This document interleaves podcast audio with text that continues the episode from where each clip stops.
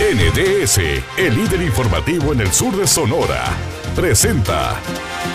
El presidente Andrés Manuel López Obrador eliminó los aranceles a algunos alimentos y productos básicos durante un año, a fin de contrarrestar la inflación anual en México.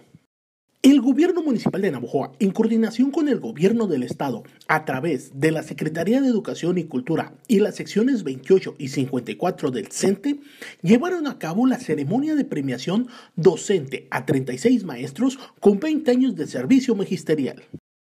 Este fin de semana fue inaugurado el complejo deportivo Sport Town en Abojoa, un lugar donde se podrán practicar diversas disciplinas deportivas, como lo son el softball, béisbol, básquetbol, tochito, entre otros, además de que los visitantes podrán disfrutar una gran variedad gastronómica y de pasar momentos muy agradables. Durante un recorrido por las comunidades de los Caimanes, Las Cachimbas y Mil Hectáreas, el alcalde de Chojoa, Jesús Tadeo Mendívil, hizo la entrega de las obras de red eléctrica, de red de agua potable, un tejabán a una escuela, así como la segunda etapa de las obras de una iglesia en Mil Hectáreas.